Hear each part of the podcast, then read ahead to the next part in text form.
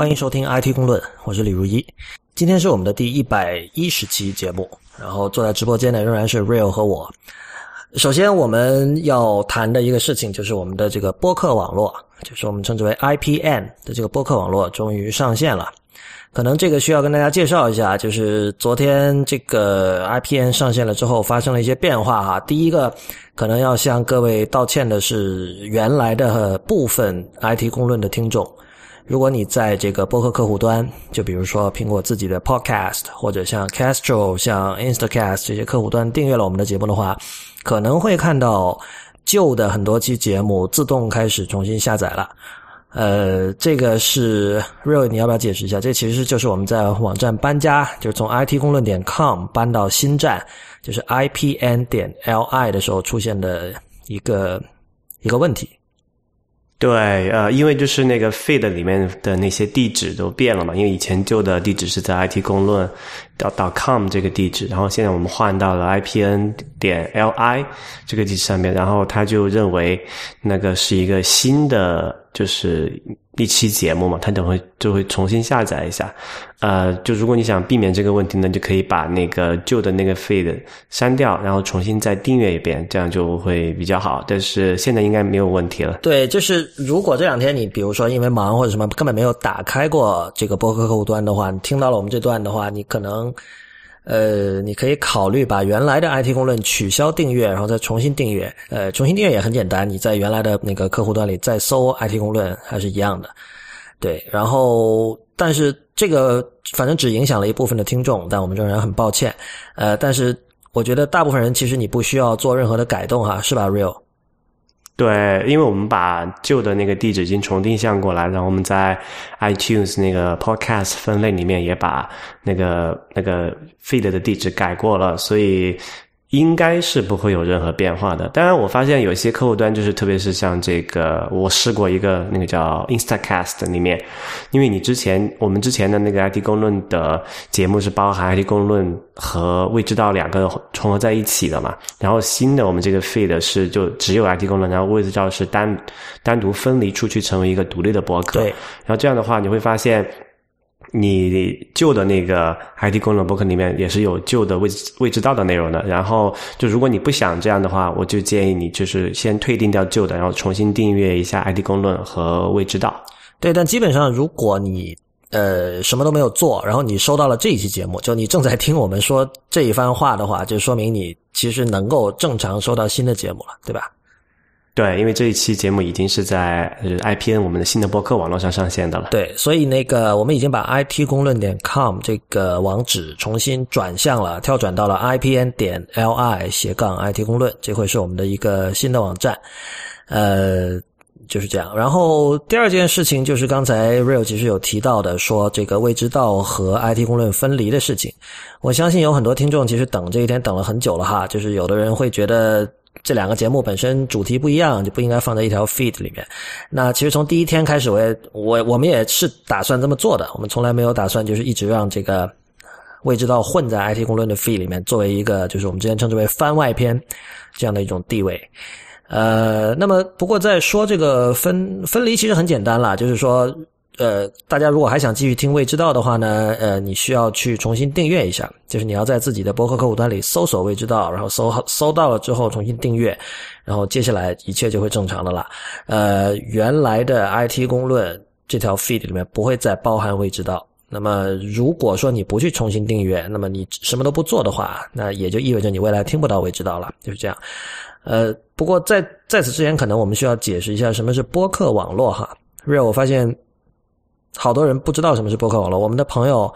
呃，我不知道你有没有印象。我因为我跟他认识很久了，在知乎上叫罗登那个人，嗯哼，他自己是个摄影师，呃，和编导，他做电影的，经常回答电影类的问题。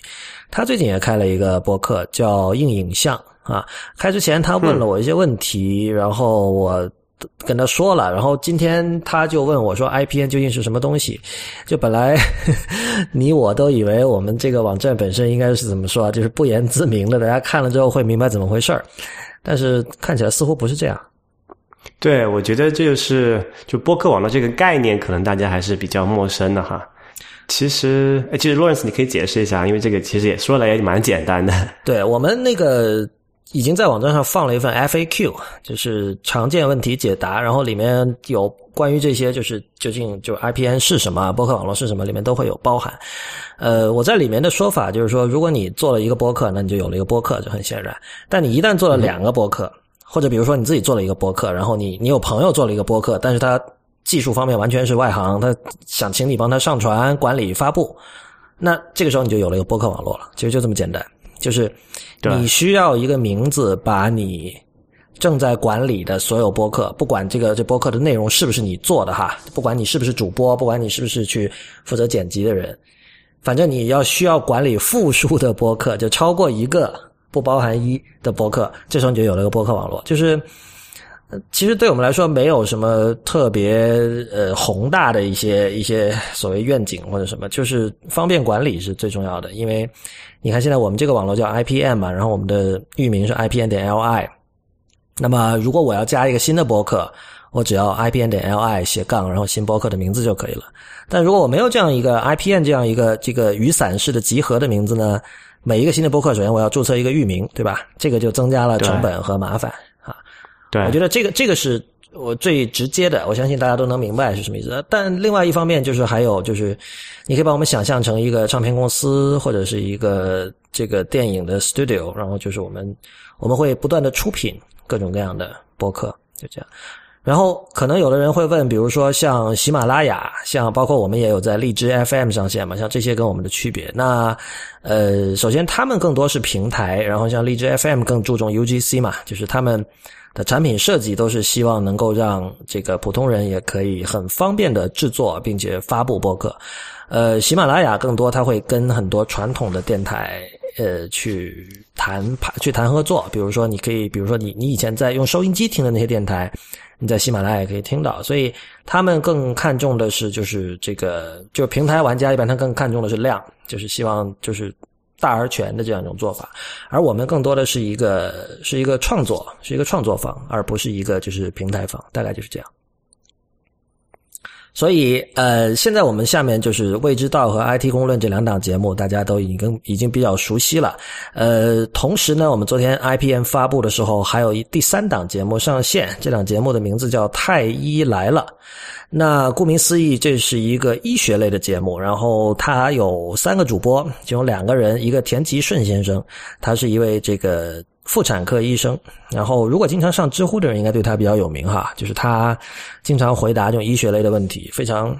热血的一位医生，然后他也有几本书，现在在各个电子书平台有在卖。呃，另外一位叫陈雨兰小姐，那陈雨兰是一位呃这个皮肤科医生。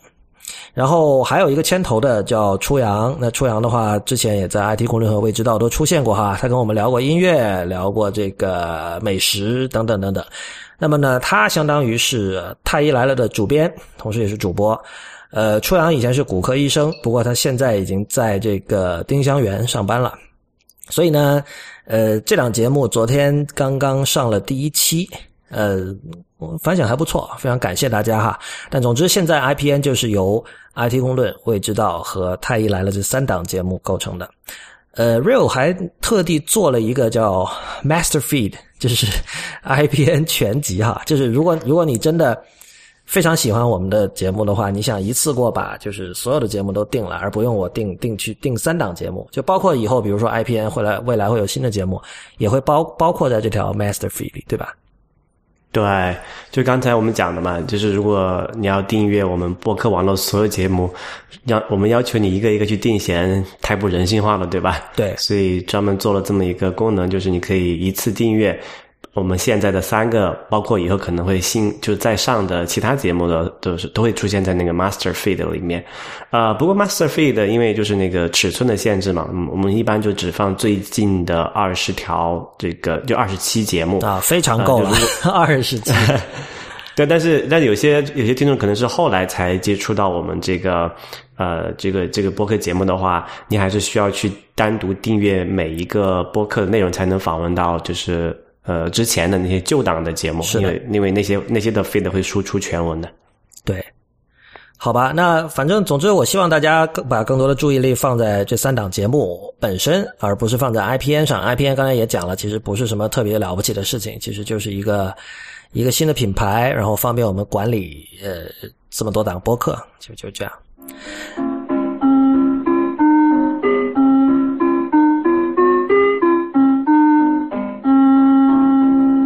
我们我们先。呃，要做一下反馈哈，就是要不就跟进，不是反馈，就是有几位听众，上次我们不是聊了那个 Minecraft 嘛，然后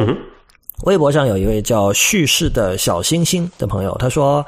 呃，其实 Minecraft 的玩法很多，不仅仅是造积木的上帝模式，还有很适合成年人的生存模式，这个就像玩塔防或者那种丧尸类游戏一样，很刺激。同样是微博上面有一位叫 Jolly J A W L E Y 的朋友，他说建议有机会可以详细的聊一聊 Minecraft，吴涛应该擅长，这是我们老听众哈。这个游戏在青少年中确实有统治性的地位，但是说它是青少年游戏就太偏颇，就说你哦 Real。活跃在 YouTube 的著名玩家大多在二十五到三十五岁之间，职业以程序员居多，好几个人都是微软的前员工。这也是为什么这个社群和微软关系密切的原因之一。哈，Minecraft 恰恰是一个既具备文化意义而又富含极客精神的游戏。玩家的一大乐趣就是通过各种巧妙的设计来实现某件事情的自动化，这在精神上跟编程并无二致。所以我觉得这个话题是个不错的契合。这个我想到 Real，你上次说那个在 Minecraft 里做硬盘的那个哥们儿了。后来我搜了一下，确实是挺叹为观止的。那个回头把链接给你看到那个图我看到我看到那个造的，对，很厉害的，很很有那个让你感觉是，比如说在七十年代玩电脑的那种感觉，是吧？就所有的资源都非常非常的有限的情况下，就所以你可能才能找，就是这个游戏才能在。就刚才之前我讲的那个，它是青少年游戏，刚刚不对啊。但是因为我观察，就我接触到的，我身边玩这个游戏的人，确实都是小孩嘛，就是十几岁的小孩子。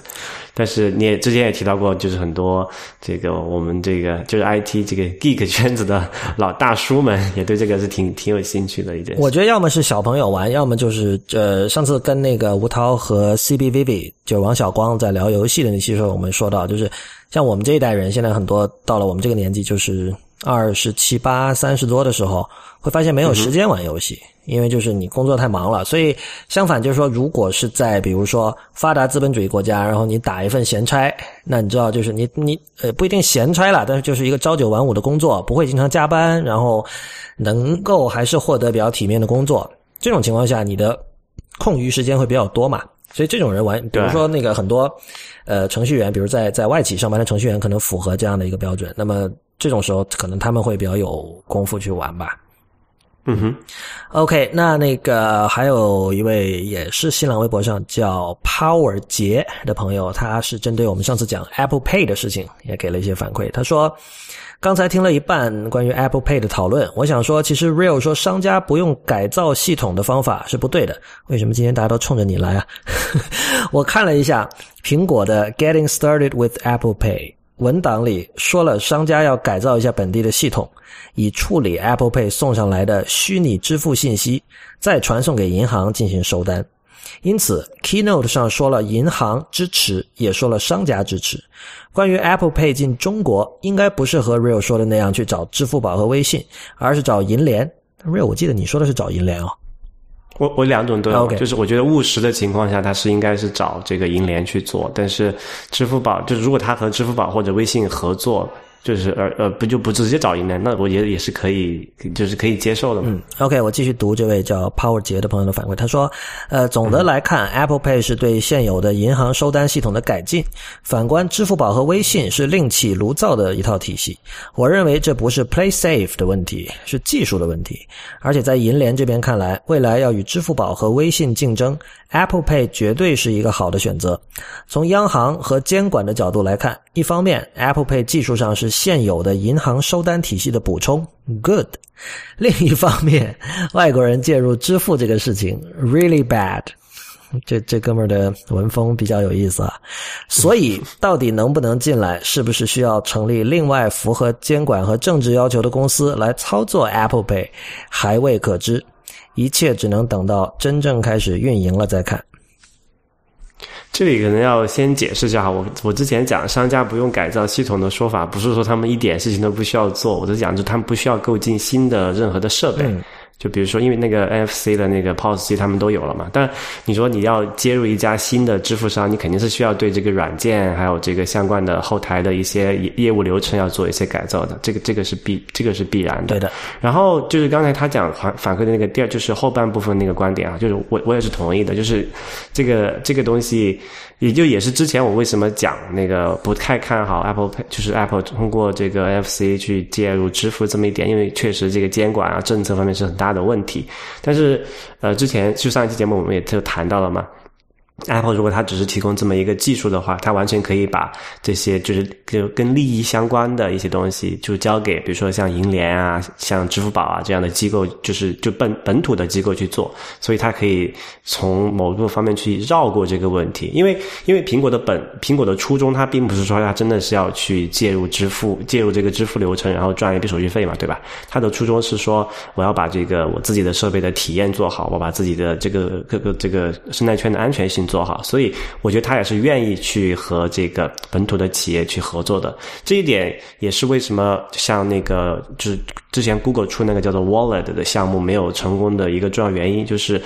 Google 想要的信息太多，因为因为 Google 它都是靠这个信息来赚钱嘛，所以它想要的东西太多。就如果你遇到这种，比如像各个地的这这个那个金融监管啊、政策要求啊，就很就就推广起来就会很成问题。所以在这一点上，我觉得我跟他的观点是一致的，就是说，但是说具体苹果会进入入华的时候会选择和谁以什么样的方式合作，那真的是要等到那个时候才能知道了。嗯，是的，好吧，我们今天那个。其实都是比较有的是不能说很很小的新闻吧，但是呃可能会我们会提到三四个 App，然后还有提到一个一一宗收购案。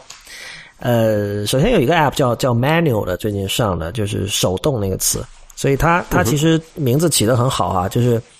它是比较早的利用到了这个 iOS 八里，就是。那个那些相机的 API 的一个第三方软件，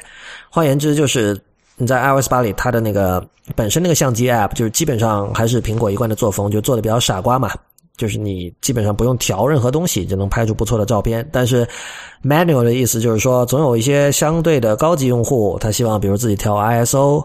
呃，自己调快门的速度，是吧？那么 Manual 就是可以让你就是 manually 去调节这些参数的一个一个 App。对，这里有一个背景呢，就是大家可能也都知道了哈，就是这些 API 的支持是 iOS 八才才有的。对，所以换言之，就是你必须升级到 iOS 八才能够运行 Manual。呃，现在我发现，其实这两年第三方开发者在这方面越来越激进了哈。那个 Marco Arman 好像是说，他是是下一个版本还是这个版本的 Overcast 就会是仅支持 iOS 八的。对他为了这件事情，还把之前 iOS 是六啊七，还是六还是七我忘了，就是就免费了，因为他不会再支持那个后续的版本了嘛。对，我觉得一方面他们也有看数字，因为其实呃 iOS 七和八出来之后都有新闻说那个就是叫什么采用率有多高，就升级率是多么的高，基本上就是呃三到六个月之后吧。呃，百分之八九十的这个用户都会升级到新的版本，就这个跟 Android 是一个就是很大的一个区别。所以，对你像像 Overcast 和 Manual 这种，显然就是我觉得今天基本上任何这种收费的，就直接收费，而不是通过 In-app Purchase，不会不是通过内购收费的软件，都可以算是一个 niche market 了，对吧？对。所以，所以如果如果整个市场有百分之八十的人已经升级了，那你一个作为一个做 niche market 的一个软件。你去说，我只支持最新的系统，我觉得是没有任何问题的。而且我觉得，就特别像，比如说 Mark Ram，他是一个就是独立开发者嘛，就一个人干活，然后可能有一点设计是外包的，还有包括你像两三个人小团队，你真的是只能就是你就一个什么成本的考量嘛，你真的是就说尽量。就是在你的用户群体可以这个接受的范围内，你只考虑支持最新一代的系统，那我觉得也是无可厚非的一件事情。嗯，所以呃，Manual 还是挺推荐的。就是虽然你可能平时用不到这些功能，当然你你一般人会知道说，在这个夜晚，就是光线很低的时候，就是自然光很低的很暗的时候，你会用比较高的 ISO 来拍嘛。但是其实你在这种正常光线下用高 S ISO 拍也会有特别的效果，所以还是挺好玩的吧。呃，另外有一个很逗的一个 App 叫 VisiWig 4K，V I Z Z Y W I G 四 K，就是它自称是一个拍四 K video，当然是只有在 iPhone 六和六加上可以拍啊。然后 Real 这个它硬件本身是做不到拍四 K video 的，是吧？嗯，这我不确定，也需要看一下苹果那个那个官方的那个页面，就它是怎么讲。没有，它这因为我我因为这个 Visit Wig 是一个 hack，就是它其实是拍近照，然后他把一堆近照把它拼起来，把它拼成一个，他用软件的方法把它拼拼成一个四 K 的视频，就是类似于那种 Panorama 那种方式，对吧？应该是，但是我没有办法测试这个软件，因为这个软件要卖九百九十九美元，这么贵。就是我呃，可能比较早开始用 iPhone 的人，可能记得大概在零八还是零九年的时候，当时有一个叫 I Am Rich 的一个软件嘛，就是就是那个软件基本没有任何功能，就打开之后什么。它可以显示一句 "I'm rich" 什么这之类的，好吧，然后就没有了。它有一个钻石，有个显示一个钻石嘛？OK，对对，但反正就是它当时是卖九百九十九美元，这个是 App Store 允许的这个价格的上限哈，所以呃，当然这个软件是赚足了赚足了眼球了，然后但后来好像给苹果下架了，就属于属于这种。怎么说欺诈类的软件还是什么？就是没什么，或者说不那个那个理由嘛，叫做什么？呃，不具备具备持久的价值。对对对对，不具备持久价值或这个这个 entertainment value 之类的。但但是 VisiWig 它却是有价值的哦。这个不错，但是这么贵。那这个这个公司好像是有出过一系列这种专业和准专业的这种 app，就都是都是这种很。那就专业 app 卖这个价格就可以理解了嘛，对吧？但是，哎，对，其实就是这个要问的另外一个对比，就是一个就按现在的情况，一个普通的四 K 的摄像机大概是要多少钱？对，这个问题问的很好，就显然就是会会要嗯要贵很多嘛。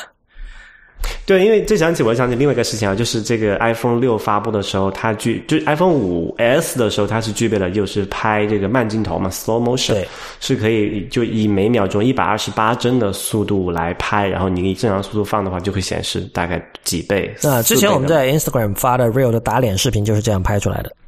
对对对，啊，但是就是一百二十八帧每秒的这个拍摄速度，拍就是播放的慢镜头效果还不是那么明显。但是现在 iPhone 六它和六加它支持就是两倍，就是就是二百四十帧每秒的速度去拍摄，然后这个放出来那就效果非常好了。然后之前我看到有一个人做了一个，呃，就是用那个 iPhone 的，就是。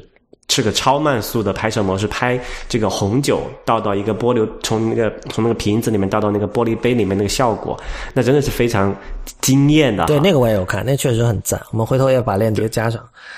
对，但是就是就是很就很多人在说这件事情嘛。你是想那个从这个第一代至这个 iPhone 发布，那个相机只能拍几个简单的照片，还不能录视频，到现在能够已经能够拍出如此精彩的这个。这个视频呢，而很多这种专业的摄像机可能还做不到这一点，那真的是技术进步非相当不得了。对，但另一方面，我觉得就是如果你今天真的有这种专业性的呃拍摄四 K 视频的需求的话，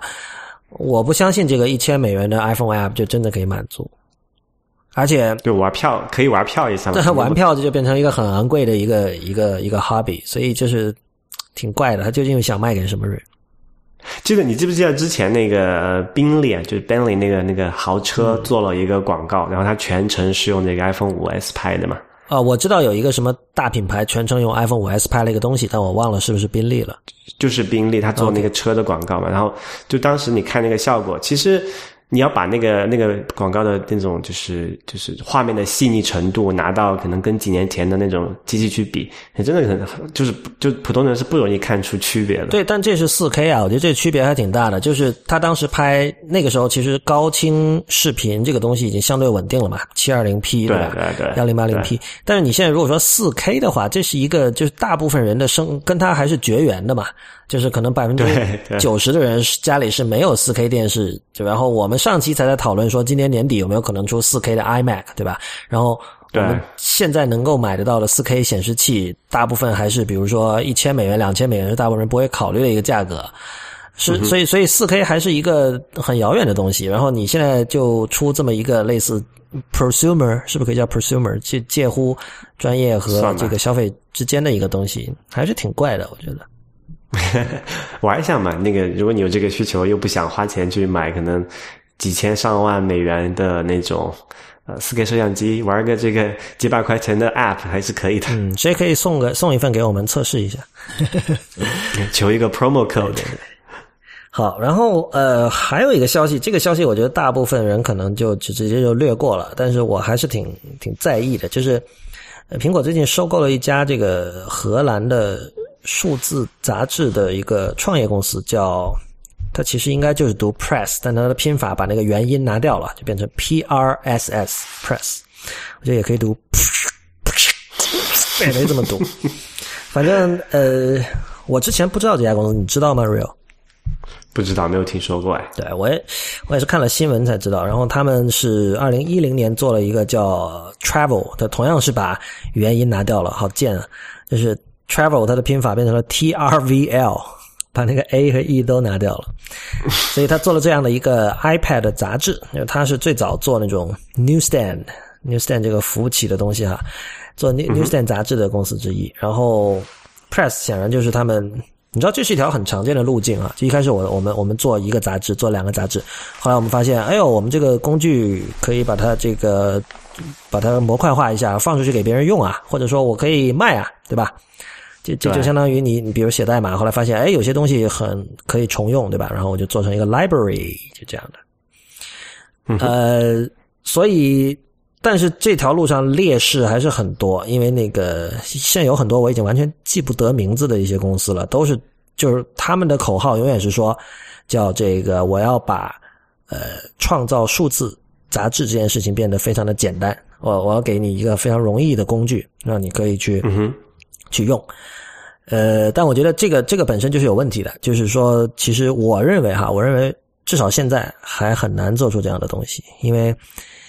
呃，其实我们看到最早呃给出这样的一个一个一个未来的一个想象的是是 Pushbar Press，就是 Mike Matas 他们做的那个东西的。后来那个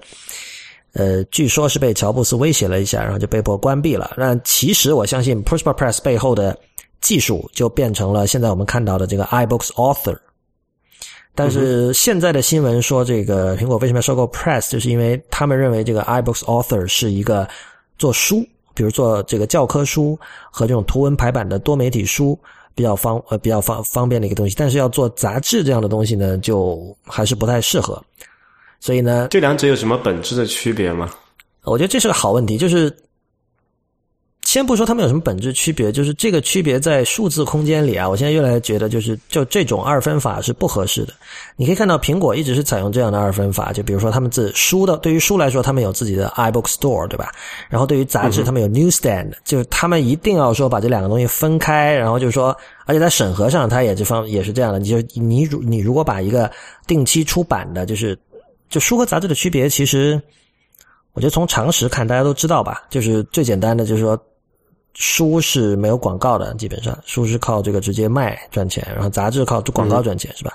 然后杂志是一个定期出版的，然后内容上有一定的重复性的东西，对吧？至少在形式上每一期是一样的，它的结构是一样的。那书是一个一次性的东西，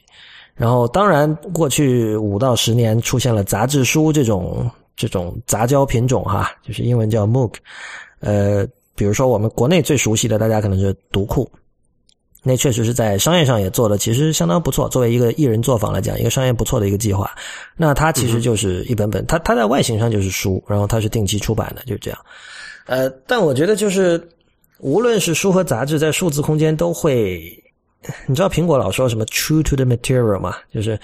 每次他们把那个 Jonathan Ive 在那个白房子里召唤出来的时候，他都非常强调这句话，就说。因为他他做工业设计以前，然后现在也管软件设计，他就很强调说我要忠于这个材料，对吧？我用什么材料，我要考虑这个材料的特性，然后以此为基础来做设计。但是我觉得在数字空间里，就是我想了很久很久，就我现在觉得，就是说，如果你想把这种书和杂志这样的东西，嗯，要在这里复制，呃。这就不是 true to the material，就方向是错了。所以呢，你看到很多这种呃很有能力的这个创业者在做这种数字杂志创造工具，呃，我就想到一件事情，其实这个工具我们已经有了，你知道是什么？WordPress。对，对你可能觉得好笑，但是我是百分之百严肃在说这句话的。其实，这就是你如果说拿杂志去跟它比的话，比如说这个 Vogue 的设计总监一定会说 WordPress 那什么东西啊，就是对吧？完全没有任何设计感可言。但是就是这样，就是这个就是你如果让你退回两百年，呃，最早什么时候有杂志的？反正就很早很早以前的杂志，你同样会觉得没有任何设计感可言。那 WordPress 可能就代表着那样的一个阶段，然后你比如说再过个三五十年的话，呃，那个时候的 WordPress 会是什么？不管是什么，我觉得肯定不会是这种呃以以以创建一个这种 Easy Digital Magazine Creation 这样的工具为 vision 这样的一家公司做出来的，肯定不会是。相反是那种，不管是像 WordPress 还是像还有什么有名的 CMS。其实就没有，你看到我我看到这两年有 Drupal 啊，Drupal 也是一种 PHP 的建站的一个工具吧，在欧洲那边用的好像比较多。哦，Drupal，OK，这这这个我听说过，但这个就属于这它影响力跟 WordPress 还是差很远了。嗯，对，它它可能功能上更全一点，是吗？不是，它就是。更加偏向 developer，就 WordPress 它是更像是一个产品的东西。然后对 Drupal 它是等于是它给你提供了一系列的这种就像积木一样的东西，然后你要自己去把它搭建起来，才能凑成一个完整的站。嗯，你知道其实还有一个 Medium。嗯。Medium 真的是 Medium 很强调它的 CMS 多么多么的这个富丽堂皇。然后我因为我自己也用过，它确实做的很好。然后呢，而且而且它其实是把一种一整套这种数字内容应该怎么呈现，它把它整这样的一整套思想给呃强加到内容创造者身上了。比如说，它上面有一个，就是你看到很多这种他们至少官方会推荐的那些 Medium 的那种文章。上面都有一个很很精美的很大的一个 banner 嘛，就是那种它又它是不是 background image，它到下面卡到一半，就等于说你有那个叫什么呃题头题头对题图这样的东西。然后对这个设计其实有挺多人现在在用的，Medium 也不是第一个了，但是它它显然很鼓励这样做，然后。呃，这个是会影响你的创作的。就是你，你以后在想在 Medium 发东西，你会想着，嗯，我不能光写纯文字，我得想想这个文章我能配一个什么样的题图会比较好看。而这个题图往往得是在一个非常狭长的，类似什么三千多乘以六百这样的一张图里，能够呈现的比较好看的一个状态，是吧？对，所以其实 Medium 它不仅仅是一个产品，它可能说是更是一种 format，一种格式。他现呃，他现在什么都是 怎么说啊？他因为他来来回回变了好多次嘛，是平台 还是出版？自己也没想拿定主。对，但是他们上次，因为他们最近在做一系列的小杂志，像那个 Matter，还有最近找那个 Stephen Levy 去做一个科技杂志，好像还没出呢。那么那个 Evan Williams 在写这些事情的时候，他就说：“他说，对我们就是这个 publisher，我们就是出版者。”所以基本上，我觉得他们就是什么时候想玩玩出版了，就说我们是出版者；然后 什么时候要凸显他这个 CMS 这个工具多么好用，号召大家都来这里写文章的时候，他就说啊，我们是平台，就这样。这倒也没什么了，就是本来像这种平台和 publisher 的二分法就就是 arbitrary 的，没有人说一定要去这样分的。你对啊，你同时满足两个东西，只要你能够最终能够自圆其说，然后能够吸引到人，我觉得也是 OK 的了。对，所以就是。Medium 我觉得算是一个这样的这样的工具，所以我不知道苹果收购 Press 想干嘛。如果他还是就如果现在的苹果仍然坚信 Newsstand 是一个正确的方向的话，那真的不看好。就说老实话，iBooks Author 我觉得现在的采用率应该不是很高的，因为它就是那种你知道，就通过拖拽，然后其实基本上是 Adobe 的思维方式嘛，就是。就让你像，就是让你的工作，让设计师的工作流程尽量的贴近 InDesign，减少他们的这种恐惧感，是吧？这是你熟悉的东西，这是你知道的一种 workflow。OK，你来我们这里做，然后 export 一键输出，把它输出成一个很多媒体的东西，这样的东西从来就不靠谱嘛。就是你知道，就是出来的结果每次都会有各种各样的小问题，代码冗余，对吧？有人想到 Dreamweaver 嘛？其实 Dreamweaver 卖的就是这样的一个梦。说起来，Dream Dreamweaver 的发明人你知道是谁？谁？Kevin Lynch，就是现又是他，现在在做 Apple Watch 那个人。他他他也是做那个 Flash 的人，对对对。后来他在那个 Adobe 当 CTO，然后给苹果挖去了，现在在做 Apple Watch。所以他是从 Adobe 从那个什么 Macromedia 收购的时候一起拉过去的吗？对。OK，好吧，我们今天最后一个话题，那个 Real 你玩了没有？Radiohead 那个 Polyphony，这也是一个听众叫我们玩的。我还没吓到。我们那个那天不是聊了 YouTube 的事情嘛？然后当时我就讲到说，这个就是我对音乐的未来做了很多这种悲观的说法，然后就是就是说大家不在乎音乐啊什么的。然后我又说了很多，说这个黑胶唱片多么好啊，那个封面多大，啊，很好看啊，诸如此类的。然后 Real 你当时就是讲说。现在会在乎这些事情的人很少，所以呢，那唱片公司也会就是从商业上就是个明智的决策了，他不会投入太多资源做这样的事情。然后有人就说你应该看一下这个 Radiohead Polyphoner，这其实这个这个 app 我之前有下，但是一直没来得及玩。但今天我玩了一下，就是我觉得这个 app 就完全是一个反面例子，就是我们之前有一集的标题是叫说这个为什么艺术家做的 app bug 都比较多。我觉得这两个问题其实是一个问题，就是 polyphony，我 polyphony 我可以给你描述一下，就是根本就没什么。你你打开之后，你会看到上面有一些这种抽象的图形，对吧？然后同时，我看出来了，就是这个叫什么？就是 iTunes 叫 Visualizer 的高级版，对吧？哎，这其实是一个非常准确的描述。但我跟你讲，Radiohead 的粉丝一定会把你骂死，就他会觉得你不懂，他会觉得这是这是这是艺术，这是这是对新媒体的探索。但我觉得这个纯粹是扯淡。它就是你说的那样，就是一个你上次不是说千千静听还是什么？其实就放歌的时候，应该是那个吧？对，放歌的时候给你某种对音乐的这种 visualization 的呈现。这这个这个已经是在多少十几二十年前，从那个什么 Win App 那个时代就已经被被玩烂的一个概念。对，但是我跟你讲，这种东西真的很容易欺骗人。就是你 Win App 和千千静听那种，可能就是几个这种怎么说啊？把这个音频从二十 K 到两万 K。搞搞几条树道嘛，然后在那跳啊跳。但是这种东西，我们最早可能在八十年代、九十年代家里买那种一体式的那种 stereo，对吧？已经见过了，所以会觉得有点土。就是这这其实是一种拟物啦，就是它在屏幕上 要去模拟八九十年代那种 boombox 的那里面的那种实体的那种灯在那跳动的效果。但是，呃，这种东西的这个文艺版，其实能骗到很多艺术圈里的人的。我我我曾经我跟这这这好像不我我理解你这句话的意思啊，就是这好像就是我们现在就我一眼能看出来，它是一个叫做什么 iTunes Visualizer，或者是用 Windows 那个叫什么 Windows Media Player 也有这个自带的那个视觉叫什么视就可视化吧画。什么可视化效果还是视觉特效之类的，反正大概意思就是通通过这个音乐的一些信息，就是一个因为音乐的本质上是一个数据嘛，通过这个东西算出一些图形，然后展现在面前，然后这些图形一般都比较抽象，然后不拉不拉。这个之前我想起之前我们讲那个叫呃，就算法合成的音乐嘛。啊，对，对，就是你你你可能外行人听见哇，这个这么这个这么牛逼，听起来好炫，因为风格完全不一样嘛。但是你你看多了。很多个之后就觉得，哎，怎么都千篇一律，都都那个，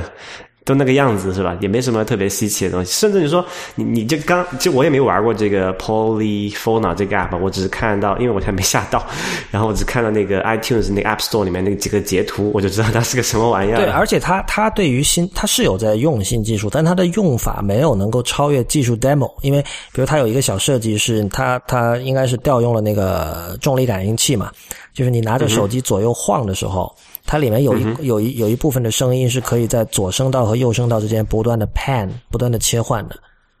但是这个有什么意思呢？就毫无意义嘛。就是就就真的很像技术 demo，就好像说那个有一个人，就就我感觉他们是一个软件外包公司，你知道吧？他帮一个甲方做一个东西，然后那个人说希望有这个功能，他说：“哎，你看我们做了这个，你可以来看一下，是不是就是这样？”这这个就真的很悲剧，就是非常非常悲剧。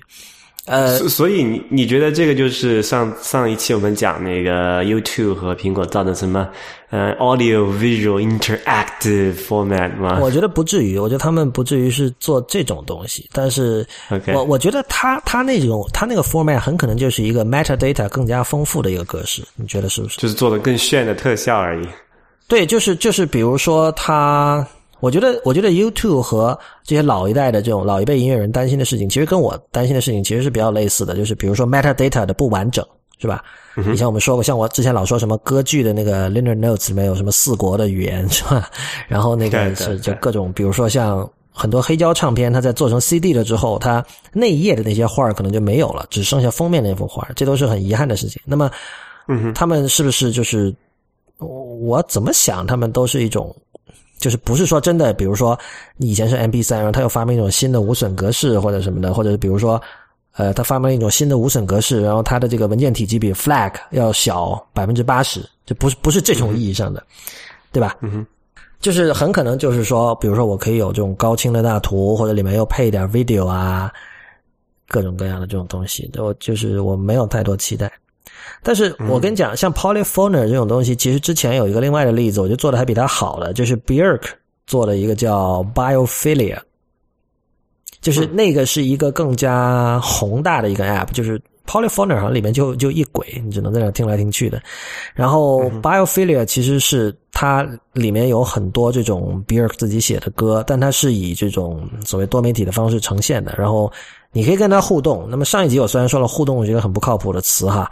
呃，但 Bjork 那个就是你，你可以，比如它有一个界面是有点像手风琴啊，左边一溜琴键，右边一溜琴键，然后你把它那两个琴键碰到一起的时候，就是你你去用那个用两只手把它抓到一起的时候，它就会发声，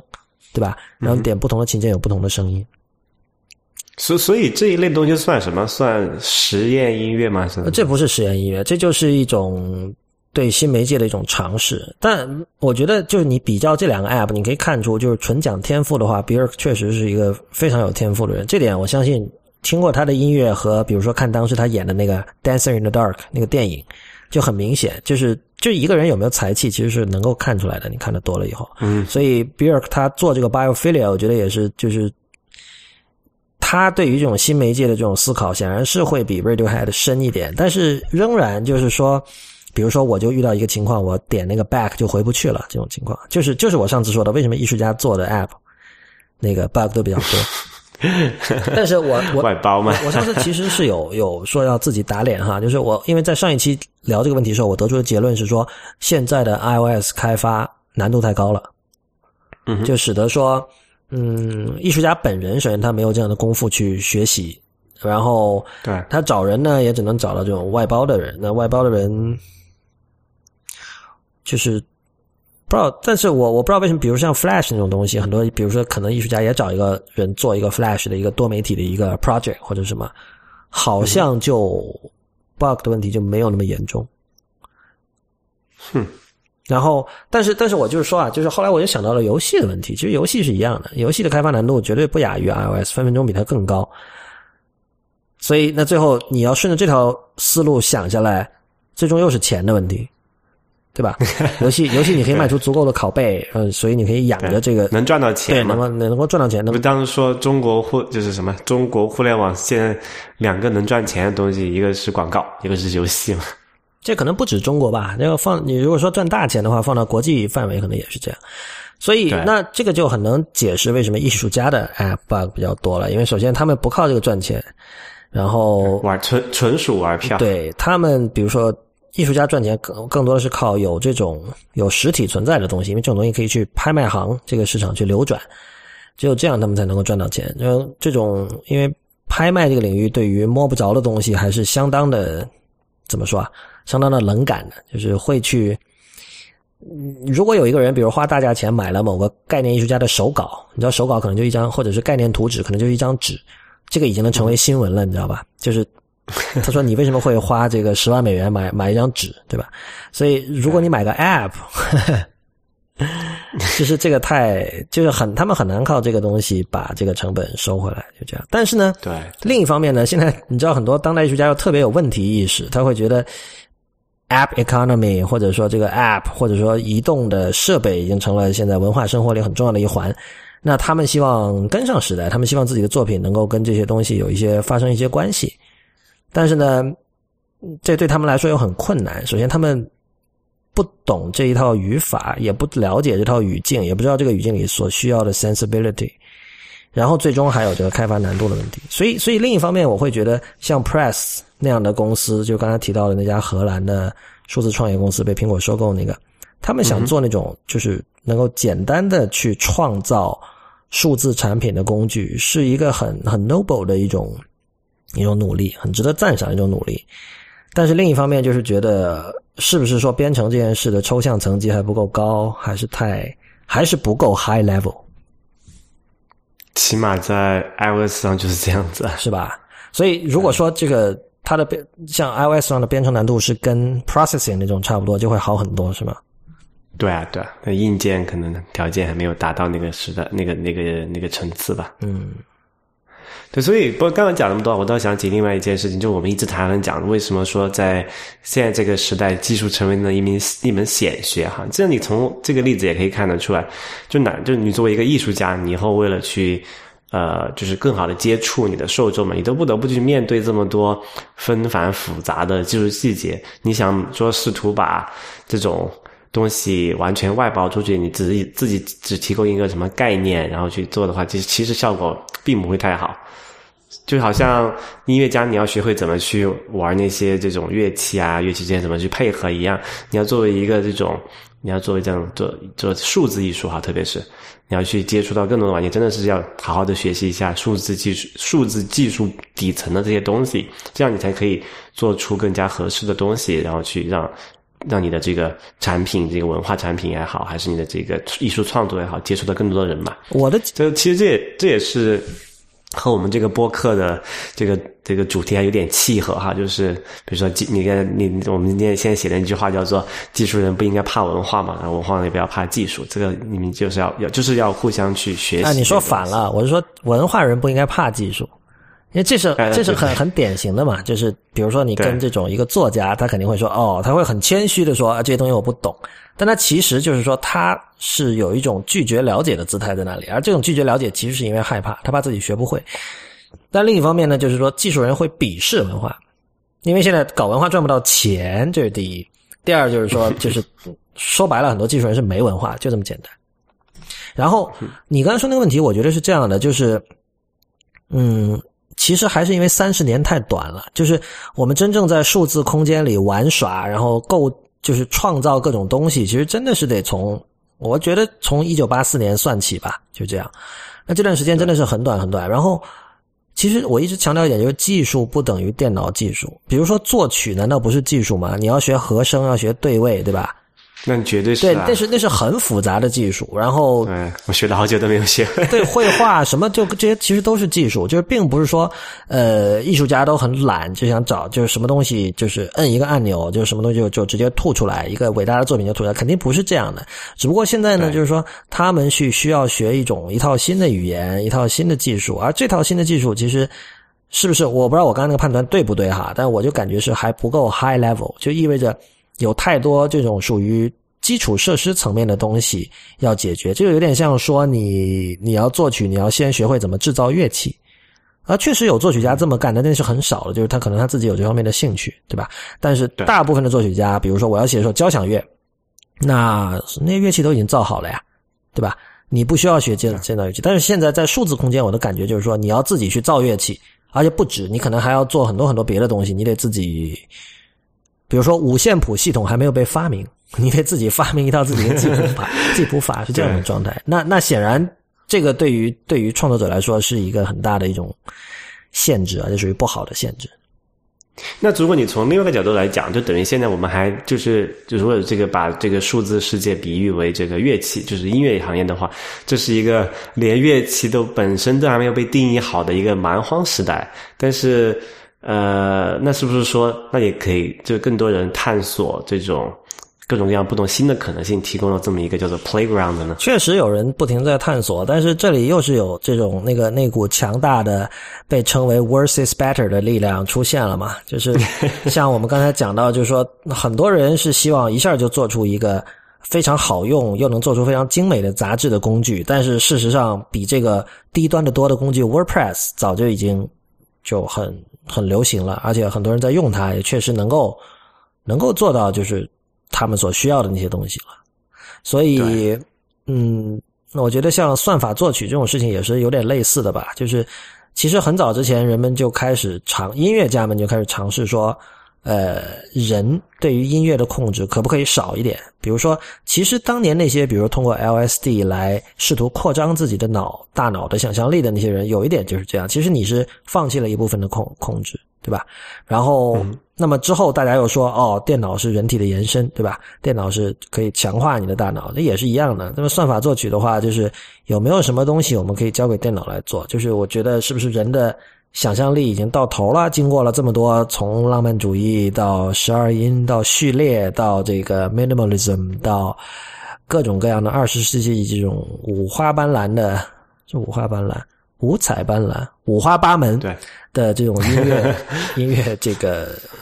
门派之后，就是大家觉得啊，这个我们来该来点新的，我们我我们该试图就是让自己放松一点，然后让电脑来帮我们做一部分的事情，但是。这个领域进展一直就不是那么的什么吧，所以我我现在的想法是，我觉得这是跟就这说明其实电脑的发展还处在相对前期的一个状态，三十年，很多事情你知道，技术界很多事情比我们想象的快，但是还有一些事情是比我们想象的要慢慢很多很多的。这就像类似于 iPhone 这样的想法，在九十年代就有人有过，但是其实直到了今天。